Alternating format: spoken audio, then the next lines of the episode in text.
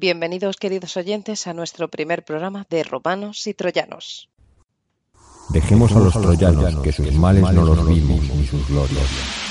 Dejemos a los romanos, aunque oímos y leímos sus historias. No curemos de saber lo que de aquel siglo pasado, qué fue de ello. Vengamos a lo de ayer, que también es olvidado como aquello.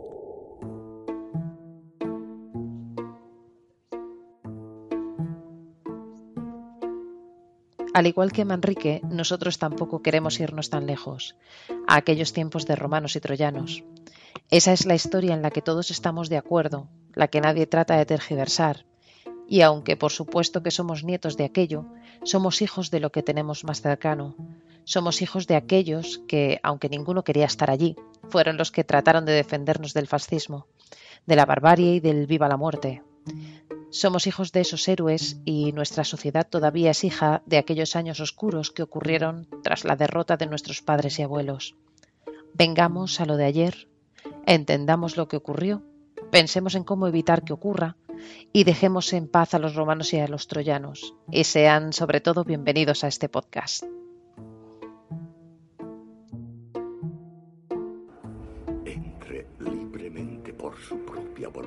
Y deje parte de la felicidad que trae. Este podcast va a estar lleno de entrevistas, historia, opiniones, crítica. Si has oído hablar de nosotros es porque lees nuestra revista, asambleadigital.es, o nos sigues por las redes. Y decirte que nos encanta tenerte por aquí. Y si has caído accidentalmente, pues bienvenido también, porque así podrás descubrirnos pues sin más, comenzamos con una entrevista que realizó nuestro compañero y colaborador Alberto al presidente de ARBA, ARBA Madrid. La escuchamos juntos.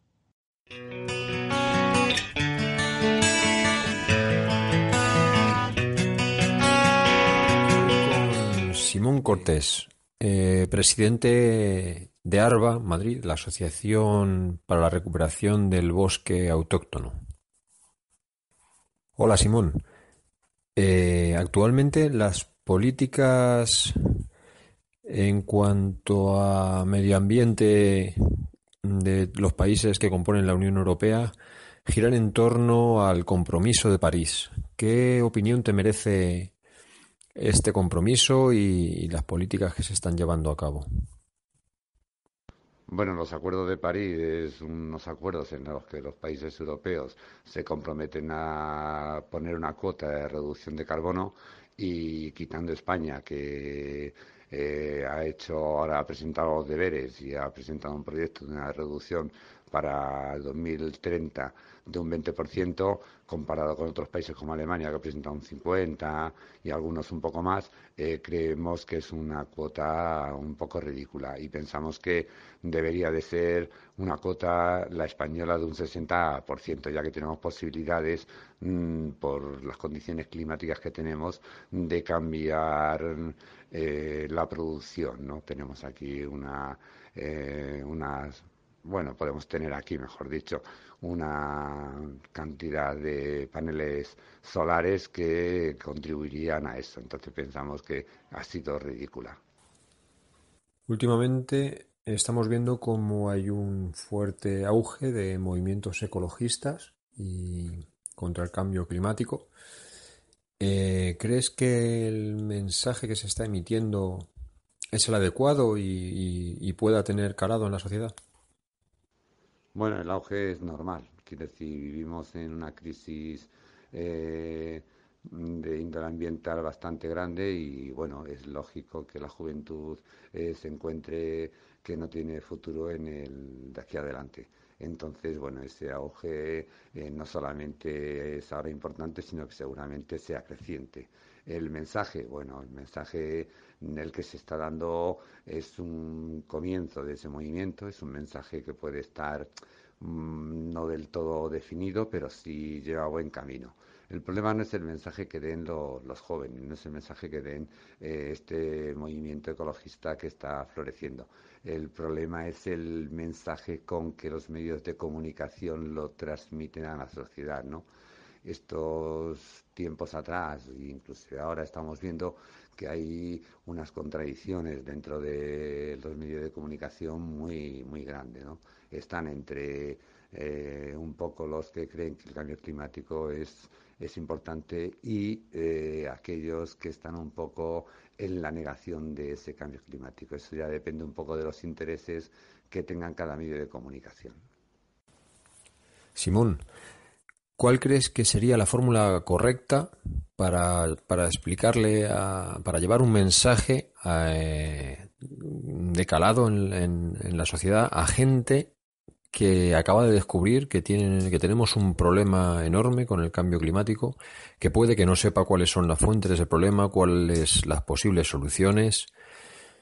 ¿Cómo crees tú que se puede, se podría llegar de manera más efectiva a, ese sector de la población? Bueno, eh, yo pienso que el mensaje que se da es un mensaje bastante sencillo. Eh, los científicos tratan de poner en boca de los grupos y de gente que se comunique con la sociedad eh, un lenguaje eh, un lenguaje asequible para el resto. El problema es que cuando cae tanta información, cuando toda la información que cae es tan alarmista, es una información que parece que lo que hace es que nos deja todo anonadado, ¿no? Que nos deja es con, paralizado, es como diciendo, joder, si se va a cambiar, el, si no hay posibilidad de hacer nada, pues que Dios nos pille confesado y quedemos en nuestra casa, ¿no? Esto se está viendo, está viendo que la gente está un poco machambrada, que la gente tiene, tiene miedo y yo creo que la mayoría de los mensajes tienen que ser esperanzadores. Evidentemente, sí, estamos, estamos asistiendo a ese cambio climático, pero también tenemos que decirle a la gente que somos capaces de, eh, de evitarlo, o al menos de mitigarlo lo máximo posible. ¿De qué manera? De la única manera que es posible, que es mediante la movilización, que es mediante eh, obligar, porque ahí depende de la vida, no, solamente la nuestra, sino de todas las generaciones futuras, de obligar de una manera siempre pacífica a nuestro gobernante a cambiar los hábitos de producción que tenemos. Desde ARBA una de las múltiples acciones que hacéis es eh, trabajo sobre campo, sobre el terreno, eh, de plantar árboles. ¿Cuál crees tú que es la manera idónea, la mejor forma de llevar a cabo este tipo de acciones para que no suponga un perjuicio y sea un beneficio para la conservación de la biodiversidad, para la mejora del medio ambiente y para poder mitigar los efectos del, cambio climático eh, en un futuro? Bueno, cada grupo, cada organización ecologista tiene un ámbito de actuación muy concreto, ¿no? Yo creo que la unión de todos los ámbitos de actuación eh, hacen un todo y ese todo eh, contribuye o a que ese cambio climático, a que esa conciencia que tiene la gente, pues varíe, cambie y cambiemos un tanto la sociedad. Nosotros somos una organización relativa práctica, más bien, somos una organización práctica y creemos y pensamos que la recuperación de nuestros bosques, de nuestra vegetación autóctona, es un buen comienzo para crear un sumidero de carbono. Eh, es evidente que la vegetación en la península ibérica, por eh, abandono de los campos, porque el campo ya no necesitamos tanto espacio para producir, porque en los invernaderos ya producimos para una gran parte de la población, pues el campo se está, digamos, abandonando y entonces la vegetación natural la está, la está, lo está colonizando. Eh, eso contribuye, eso y más la contribución que hacemos nosotros con la siembra de árboles y arbustos, eh, mitigamos en parte, en parte solamente, un poco ese, esa cantidad de, de carbono que tenemos en la atmósfera. Nosotros aconsejamos que con acciones pequeñas, con acciones directas, con acciones eh, que pueda realizar todo el mundo, en grupos, individualmente, que en familias, eh, se, puede, se puede contribuir a, a, eso. Ahora, eso nos quita que eh, también llamemos a la gente a que sea consciente, a que proteste y a que obligue a nuestros gobernantes a cambiar lo que he dicho antes, a cambiar un poco este modelo económico, este modelo de producción de rapiña que tenemos. Es por el bien de todos, no es por el bien solamente de, unos, ¿no? Es, ya una ley de supervivencia. Muchas gracias, Simón, por habernos dedicado eh, estos minutos. Nada, gracias a vosotros y desde aquí quiero eh, hacer un llamamiento de esperanza, un llamamiento de que eh, si nos ponemos todos manos a la obra podemos cambiar, podemos cambiar el mundo, podemos seguir teniendo un mundo más o menos saludable en el que podamos vivir todos. No es difícil, es, es sencillo, pero hay que ponerse. En, en nuestras manos está esto. Muchas gracias y adelante, que aún tenemos tiempo.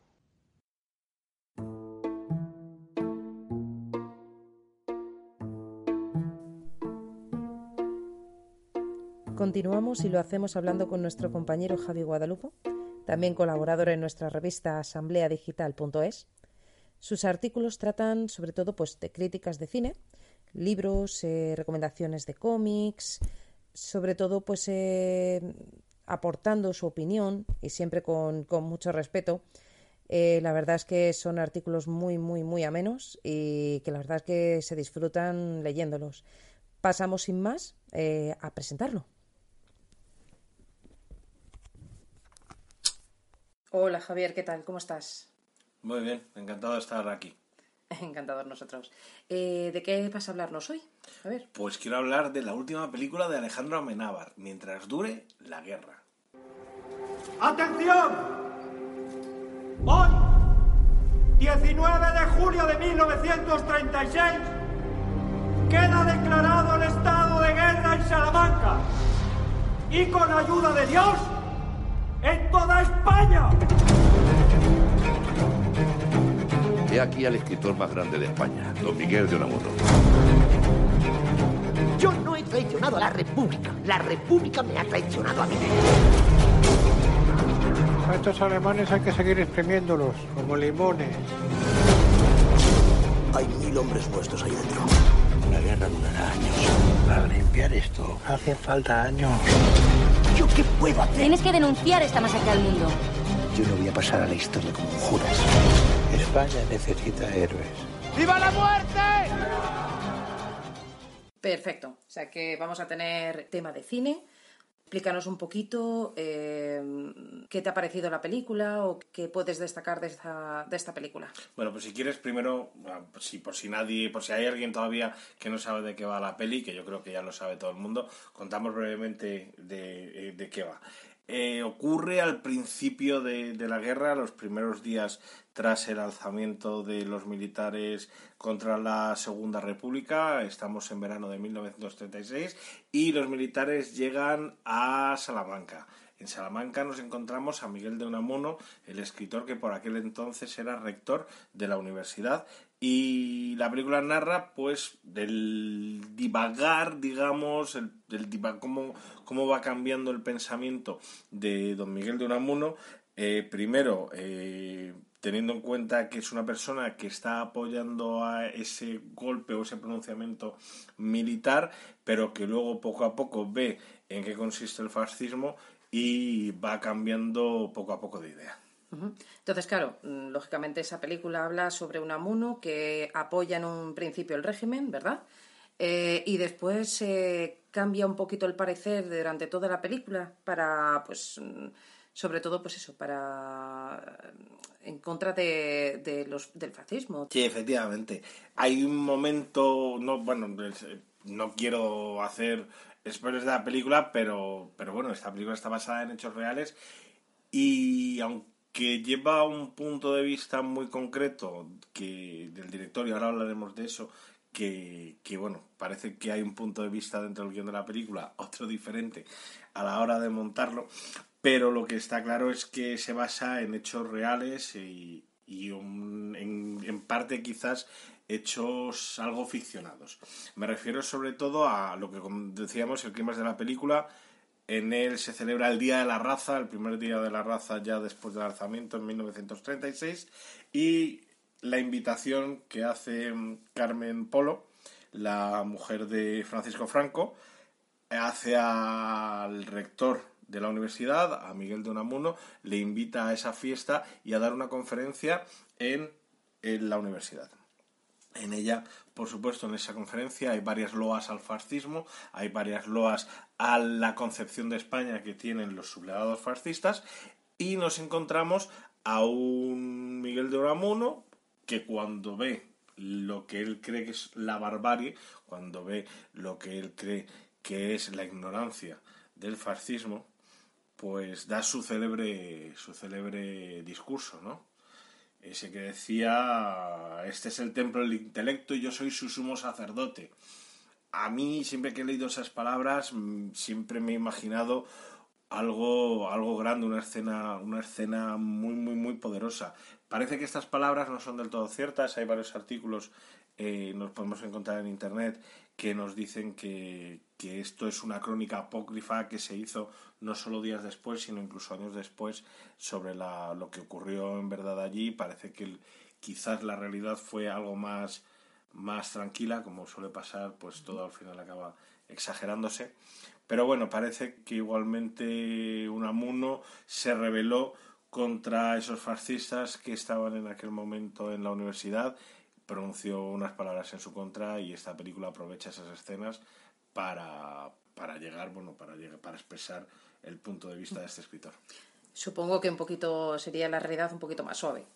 Sí, quizás, no lo sabemos, pero desde luego a mí me parece que, que esas palabras tienen una fuerza, una grandilocuencia, que bueno, que en esta película al final pues queda un poco, digamos, muy light, ¿no? Es decir, aunque aprovecha ese discurso quizás apócrifo, nos encontramos una escena muy descafeinada en la cual efectivamente, pues como decíamos antes, nos encontramos ante un guion en el cual los personajes parece que apoyan la República, exceptuando, exceptuando el personaje de Unamuno, pero parece que casi todo el mundo a su alrededor o las situaciones que pasan, desde luego, eh, apoyan a la República o desde luego claramente están en contra del fascismo, pero luego nos encontramos un montaje en el cual todo queda, como digo, descafeinado, parece que Unamuno siempre tiene razón y si no, pues bueno, al final siempre son las dos Españas discutiendo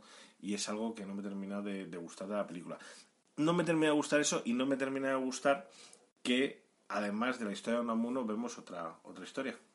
Hablamos de Franco y Millán Astray, ¿verdad? Pues efectivamente, sí, es la historia tanto de, cómo Francisco Franco obtiene, obtiene el poder, como además la historia de, de la relación de amistad y de camaradería que hay con, con el fundador de, de, la, de la falange. Perdón, de, Millán, de, la Legión, disculpa, de Millán Astray, efectivamente. Entonces es esa relación de camaradería, de amistad, de, de casi son dos personajes simpaticísimos que... es un poco Epiblas, ¿no? Pues Yo diría un poco así. Sí, Epiblas, pero siendo unos asesinos hijos de puta. Pero, pero sí, efectivamente, vemos esa, esa camaradería entre ellos, ese, esa amistad y sobre todo vemos cómo Francisco Franco logra hacerse con el control de, de los sublevados y termina siendo pues su, su generalísimo. ¿Y qué puedes contarnos de, los actores? Pues los actores están fenomenales. Aquí sí que no tenemos ninguna queja. Están, están todos fenomenal. Tenemos a Carralejalde, que bueno, por supuesto que se coloca en uno de los puestos de cabecera para conseguir el próximo Goya Mejor Actor. Ojalá se lo lleve Antonio Banderas, que a mi parecer se lo merece mucho más por la última peli de, Almodóvar. Pero, Dolor y Gloria, ¿verdad? Dolor y Gloria, pero de verdad que hace un, un papel, un papel muy bueno a su estilo, pero, pero está fenomenal y, totalmente creíble como un Miguel Unamuno en sus últimos días. Y luego tenemos, pues también yo creo que otro personaje, otro actor que, que puede ser también claramente ganador del Goya Mejor Actor Secundario, como es Eduard Fernández, que hace de José Millán Astray. Me parece que está genial, su caracterización es, es, es tremenda. Bueno, como lo representa, merece mucha pena. Mención, por supuesto, hay que mencionar al actor que hace también de Francisco Franco, en este caso es eh, Santi Prego, que bueno, luego le ves sin, sin caracterizar y desde luego que no se parece nada a Franco. Así que, oye, un, un 10 esos directores de casting que estuvieron totalmente acertados al ver ahí un, Francisco Franco. Y por supuesto también tenemos a Luis Zaera en un papel muy cortito, siempre histriónico, aquí un poquito más contenido, ¿no? No, no tan histriónico como en como en El Reino, que vimos el año pasado y por lo que se llevó un Goya mejor actor. Pero bueno, la verdad es que también, por muy histriónico que sea, a mí me encanta verle. Y en este caso hace de, un cura protestante. Vale, pues en definitiva, eh, ¿qué nota darías a esa, a esa película o cómo la calificarías? Pues en general, sí. creo que por supuesto hay que verla, hay que ir a verla. A mi parecer es, es, es, queda descafeinada, pero mucha gente no está de acuerdo con esta afirmación y opinan, pues bueno, que es una película cuánime que trata de ser lo más ecuánime, no tanto equidistante como ecuánime. Quizás tienen razón, pero bueno, a mí se me queda demasiado blanda y un poco olvidable, pero creo que hay que verla. Si no en el cine, pues desde luego en cuanto la echen en la tele habrá que ir a verla. Es un 6, una película que no está mal, pero que no, no es para más que para pasar un rato y no va a cambiar nuestra vida. Ojalá eh, hubiese intentado hacer una obra con más con más tensión, con más fuerza, con más vigor y que demostrara un, una, una, decidida un decidido ataque contra contra el franquismo y contra lo que fue aquellos aquellos tristes días. Pues eh, esto es todo, Javier. Muchas gracias por, por habernos dado esa opinión, esa puntuación, que vemos que, bueno, tiene un 6, pero que es totalmente recomendable, que si queréis eh, acudir a verla, por lo que, bueno, yo también la he visto y por lo que parece, pues es, es una película un poquito, pues eh, que le falta fuerza, que le falta, le falta emoción, pero bueno, también es una producción, una gran producción y posiblemente pues esté hecha para, para todo el público y, y para todos. Entonces, eh, pues eh, muchas gracias Javier por, por haber participado hoy y, y nada, nos vemos en la próxima. Muchas gracias. Gracias a ti.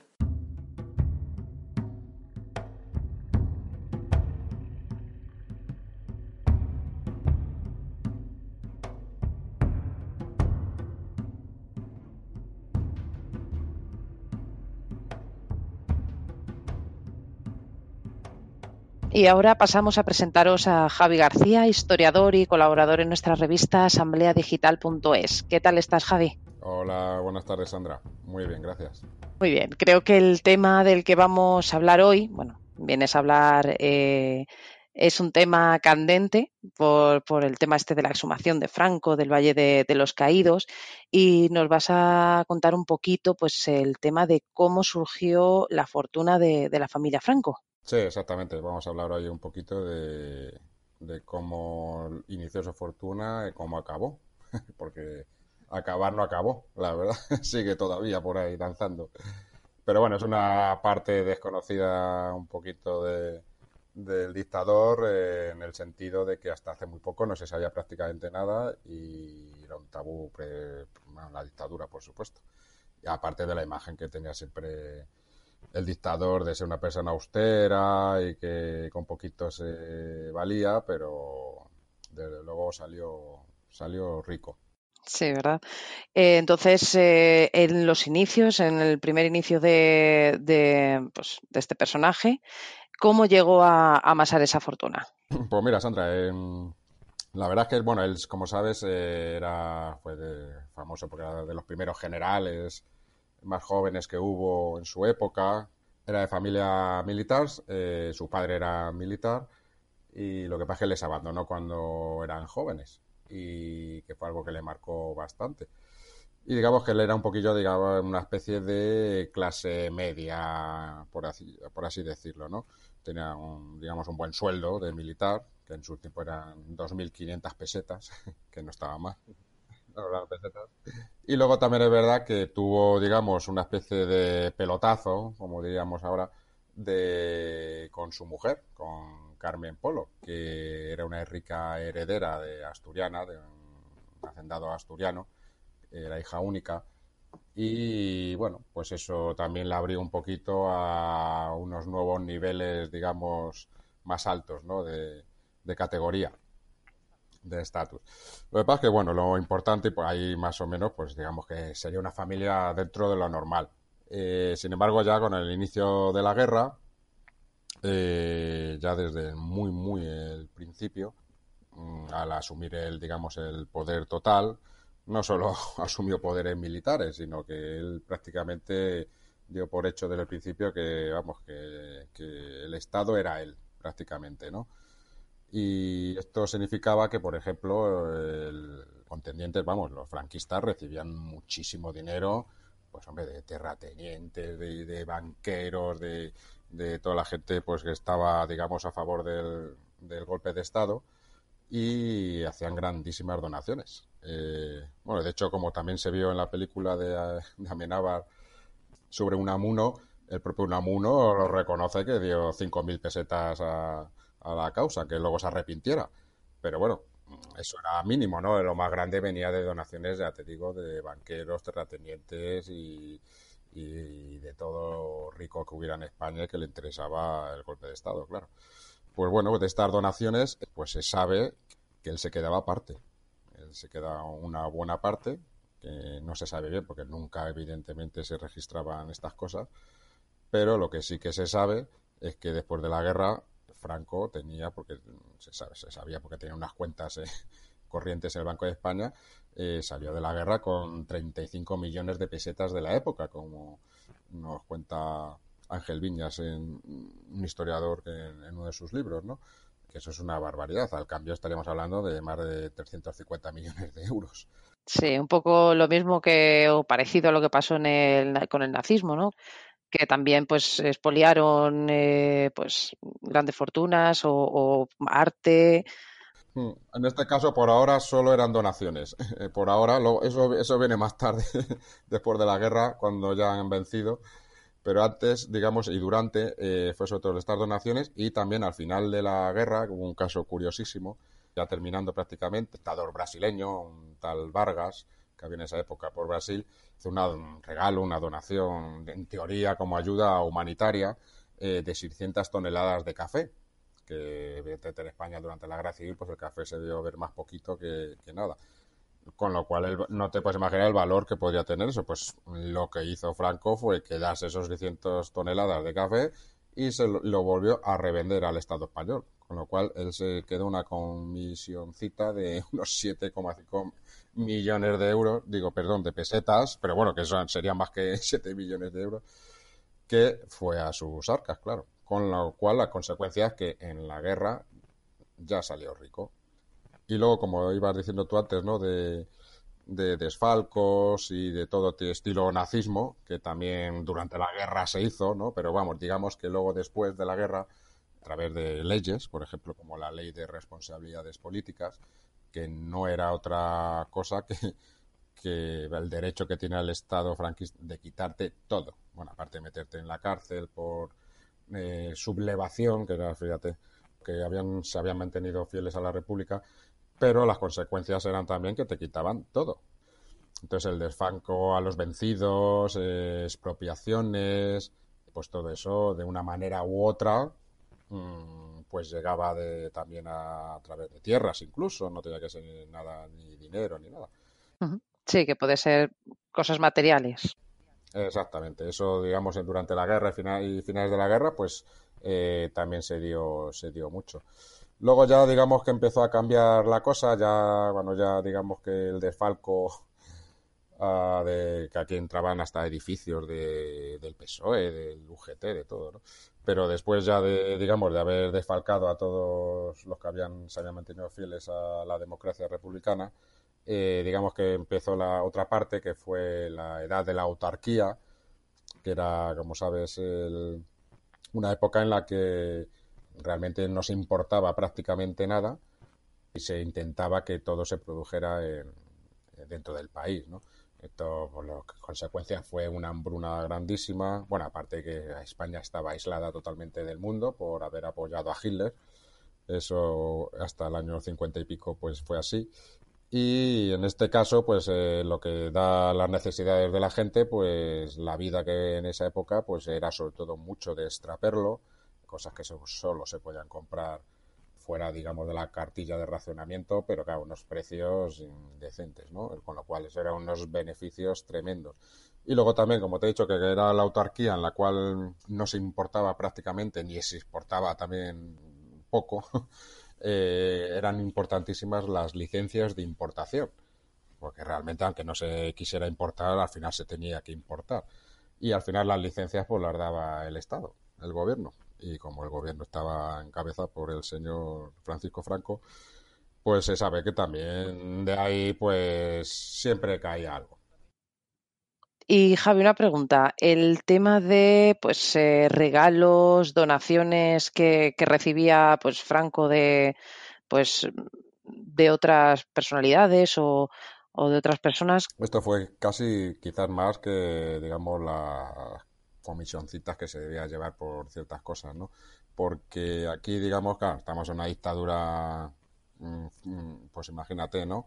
Lo importante que es a tener que el dictador te trate bien, con lo cual eh, la, la adulación, ¿no? Digamos, el, querer comprar pues su simpatía, pues era estaba eso al orden del día. Ten en cuenta, como te he comentado antes, que Franco era, digamos, el Estado, o sea, el gobierno, el Estado era todo, ¿no? Prácticamente, ¿no? Hay una confusión muy grande entre lo público y lo privado. Por eso es tan difícil también saber muy bien qué es lo que su, su, fortuna, ¿no? Porque es que había veces que hay cosas que no estaban a su nombre, pero él, las disfrutaba, ¿no? Y luego muchas luego llegaron a sus herederos, ¿no? Pero en teoría no era suyo, ¿no? Claro, un poco como lo del Pazo de Meirás, ¿no? Por ejemplo. Que, que tuvo también polémica eh, hace poquitos años, que, que, salió pues eso, que, que se negaban a, a, que lo visitaran todos los españoles, ¿verdad? Era, sí, vamos, de, era de, bien de patrimonio, vamos. Bueno, realmente el Pazo de Meirás es un, ejemplo, además, muy bueno, porque, digamos, es casi de los primeros. En teoría, este pazo que perteneció a Emilia Pardo Bazán eh, eh, fue una donación de los vecinos de alrededor, que curiosamente, al parecer, pasaba un guardia civil o un funcionario y lo que hacía era pasar casa por casa y le preguntaban a la gente que cuánto querían dar para hacerle un regalo al caudillo. Y claro, pues imagínate lo que significaba decirle, oye, pues no me da la gana darle a ese capullo. pues no. Entonces, pues, todo, pues evidentemente, aunque mm, estuvo siempre detrás de que eso fue un regalo, de hecho ahora la lucha es que de regalo nada, y, y de hecho los herederos intentaron venderlo hace unos años, pero no le dejaron. Ser, de, de, ha sido un de patrimonio cultural, ¿no? Y es un buen ejemplo de lo que pasa en este ejemplo, ¿no? De, de, para tenerle contento, pues para que fuera Galicia todos los años y lo que fuera, pues, pues eran capaces de extorsionar a toda la gente que tuvieran a, a su alrededor. Hay cosas también más curiosas, como un Mercedes que le regaló Hitler, que lo trataba como oro en paño, eh, el Azor, el famoso barco Azor, que se lo regalaron el Estado español para que el señor pudiera ir a pescar. Era muy famosa las fotos yendo a pescar. Hubo polémica con el Azor también porque no se le ocurrió al señor Felipe González que después ya de, notarse mucho que ya el socialismo lo dejó muy atrás, no se le ocurrió otra cosa que unas vacaciones coger el Azor y darse un viajecito por ahí. Que, claro, le pusieron una... Hay otros casos como se, hay otros casos como por ejemplo un trozo, una parte del pórtico de la gloria de la catedral de Santiago, que no estamos hablando de una tontería, ¿no? Que también fue como una especie de regalo, pero no está claro y de hecho eh, hay luchas por poder recuperarlo. En La Coruña a su mujer le regalaron un palacio, un palacete que sigue siendo de la familia, ¿no? El Palacio Counia y, y luego mm, cosas curiosas como 10.000 pesetas ah, mensuales que le daba eh, Telefónica, que era una empresa pública, por cierto. Eh, así porque sí, que se unía al sueldo que tenía de, jefe del Estado, que no estaba nada mal, eran sobre la empezó con 50.000 pesetas y parece que terminó con 150.000 pesetas, que te puedo asegurar que no estaba mal tampoco. Pero bueno, eh, pero tampoco eso yo creo que fuera lo que más, ¿no? Y luego había pues auténticos pelotazos como fue una finca que, la finca de, Valde, de Valdefuentes, que es, eh, que es donde está Arroyo, Arroyo Molinos, perdón, que es la donde está el Sanadú. Eso, y unas urbanizaciones que hay al lado, esas tierras, en los años 50-60, ya las compraron eh, de una forma un poco rara, vamos, que yo creo que seguramente no, no pagaron nada, un, hectáreas que luego a lo largo del tiempo se construyeron y eso pues ha sido un dineral.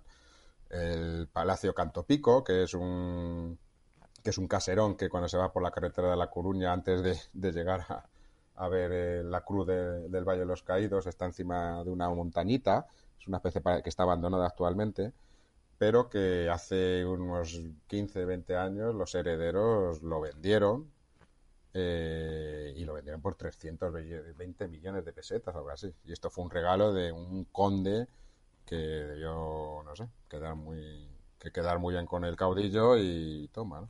A esto hay que unirlo que muchas de estas cosas eh, se, se labraban en las famosas cacerías que hacían Franco. O sea, las cacerías eh, en España donde iba Franco, eso era un auténtico, vamos, un congreso de empresas eso era quien quería algo, ahí se gestaba. Conseguir un, una audiencia, digamos, para una cacería era, no te puedes ni imaginar, donde se hacían, digamos, los negocios. Y es una cosa que en algunas películas de españolas de Berlanga eso se queda, queda muy claro.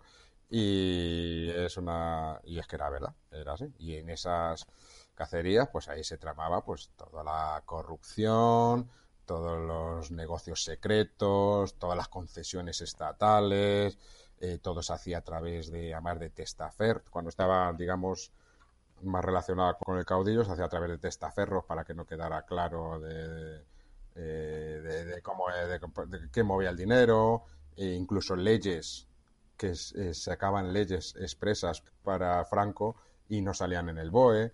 O sea, cosas mm, mm, vamos, un descontrol de, que ha quedado un poquito en la España actual mm, por parte de, yo creo, de la gente de derecha, ¿no? De, que este mundo pues aceptaba y quizás por eso ese, ese tramo de población tiene esa, esa tolerancia, corrupción, ¿no? A que los señores siempre hacen lo mismo, que, ¿no? Un poco esa sumisión, ¿no? De, digamos, de, de una sociedad que estaba totalmente adormecida y que de esto no se enteraba absolutamente nada, claro, no sé, de nada. Esto era absolutamente eh, secreto absoluto. Nadie en España hasta el año 76-77 eh, sabía absolutamente nada de esto.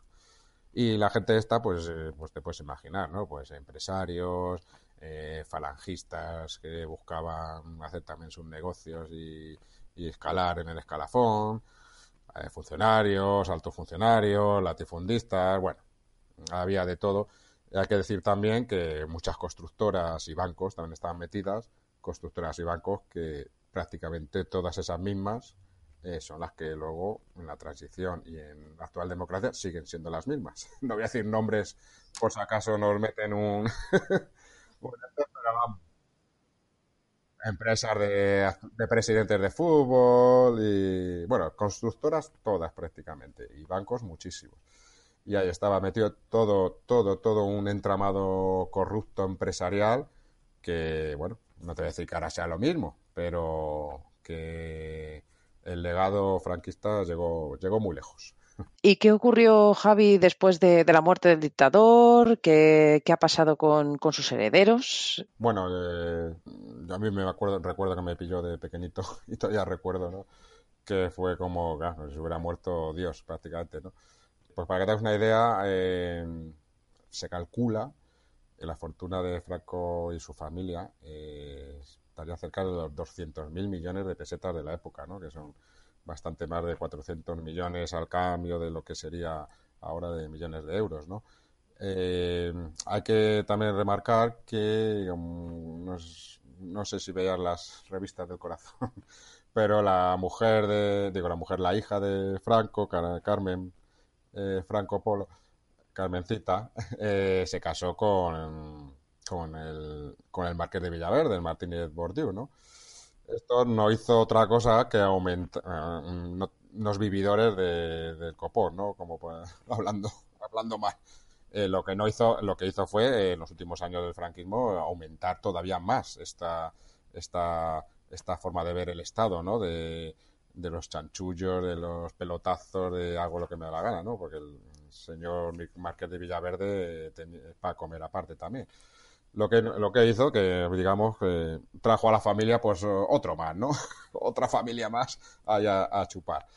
Y siguió, por supuesto, haciendo lo mismo. De hecho, eh, algunos autores eh, como Ángel Viñas o Mariano Sánchez Soler, que han sacado libros muy buenos eh, al respecto de, las fortunas de los Franco, o incluso Paul Preston, te hablan de, vamos, de que era una empresa, la Franco SA, ¿no? es que era una auténtica empresa de generar eso de dinero, ¿no? Y ya te digo, con Martínez Burdio, pues lo que hizo fue ampliarlo al, morir él, pues, eh, bueno, digamos que heredó, digamos, la hija, ¿no? Y también hay que destacar que no es que solo heredara la fortuna de Franco y se fuera a su casa como marquesa eh, consorte de Villaverde, sino que el señor Juan Carlos I, eh, al año de morir Franco, pues no sé si para celebrarlo o para, para no sé, lo que hizo fue crear un nuevo título de los duques de Franco, del ducado de Franco, ¿no? que se lo dio a Carmencita Polo, eh, que se convirtió en la duquesa de Franco. De título nobiliario, que Juan Carlos ya sé que se lo merecía mucho. De hecho, eh, eh, la justificación para dar este título, que debe ser que hay que poner alguna justificación de por qué se hace un título nuevo, que solo lo puede hacer, por cierto, el rey, ponía que le daban el ducado de Franco a Carmen en atención a las excepcionales circunstancias y merecimientos que en ella concurren. Mm, te está hablando una te está hablando una señora que siempre dijo que no había hecho nada en su vida, que no había trabajado nada en su vida, como su hija, por cierto, la que es también eh, famosa, ¿no? Y, o sea, que no sé de qué circunstancias y merecimientos que en ella concurren, ¿no? Pero bueno, para que tengamos una idea de que la impunidad no solo fue no quitarles lo que habían robado, sino es que encima toma, ¿no? Dos tazas. ¿Y ese título sigue vigente hoy en día? Sí, claro, ahora cuando murió, cuando murió Carmen Polo, que creo que fue hace poco además, ¿no? Hace un año o dos, pues esto es como es como casi la, aristocracia, ¿no? Eh, y los reyes, pues recae, pues en, digamos, en el más mayor. Bueno, no sé si lo hacen así exactamente, pero al final recayó, eh, en su hija, eh, que también se llama Carmen, ¿no? Que es la que vive, creo, en París. Pero bueno, no, lo más importante es que la Franco S.A. continuó a la, muerte del, del dictador, eh, había cientos de sociedades, con testaferros, pero había cientos de sociedades, que, por ejemplo, hay una empresa que se llama Filo, Fiolasa, ¿no? que, pero de tantas, ¿no? que la llevaba Carmen Franco, ¿no? la que murió el año pasado. Eh, digamos que hacía un poquito de matriarca, pero vamos, iba repartiendo entre todo, todos los nietos, que son unos cuantos, como pudimos ver en la retransmisión en directo de, del desahucio. Entonces, ¿qué, ¿qué, es lo que, bueno, aparte de fortunas, como te comenté antes, en, en terrenos, eh, casas, palacetes, este entramado de empresas que todavía siguen, digamos que se especializó sobre todo en, bloques de edificios. Mm, el barrio de Salamanca tienen varios. Eh, de hecho, una nieta de Franco hace poco salió una noticia de que uno de esos edificios que lleva con otras personas era un prostíbulo, o sea, todo el edificio era un prostíbulo y, me imagino que lo sabrían, claro. Y bueno, hasta que lo cerraron, pero bueno, para que tengas una idea que aquí no hay escrúpulos ni hay nada, ¿no? Si hay negocio, negocio. Claro que sí. Y con estos datos que nos ha aportado Javi hoy, ya sabemos un poco más cómo la familia de este dictador a día de hoy amasa fortunas y reciben pues, ciertos privilegios tan solo por ser de la familia Franco y cómo nos han mentido todos estos años, sobre todo en los supuestos logros de este personaje. Logros como la creación de la seguridad social, algo totalmente, falso, ya que ésta se institucionalizó en 1908 a través del Instituto Nacional de Previsión, o las vacaciones pagadas, que se aprobaron en 1931 para todos los trabajadores, o los famosos pantanos que ya en 1933, recordemos, durante la República, fueron programados en el Plan de Badajoz y desarrollados por el ministro de Industria en aquel momento, Indalecio Prieto. Y un sinfín de, de invenciones pues, para dar sentido a una dictadura de más de 50 años de retroceso y que no se nos caiga la cara de vergüenza.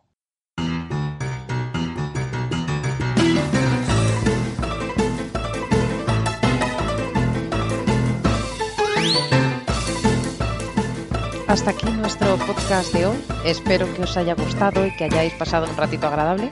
Comentaros que de, nuevo que podéis leernos en nuestra revista asambleadigital.es y seguirnos en redes a través de Facebook, eh, Twitter y que bueno, nos vemos la próxima semana con el capítulo 2 de Romanos y Troyanos. Un saludo de la que les habla Sandra Martínez. Hasta la próxima.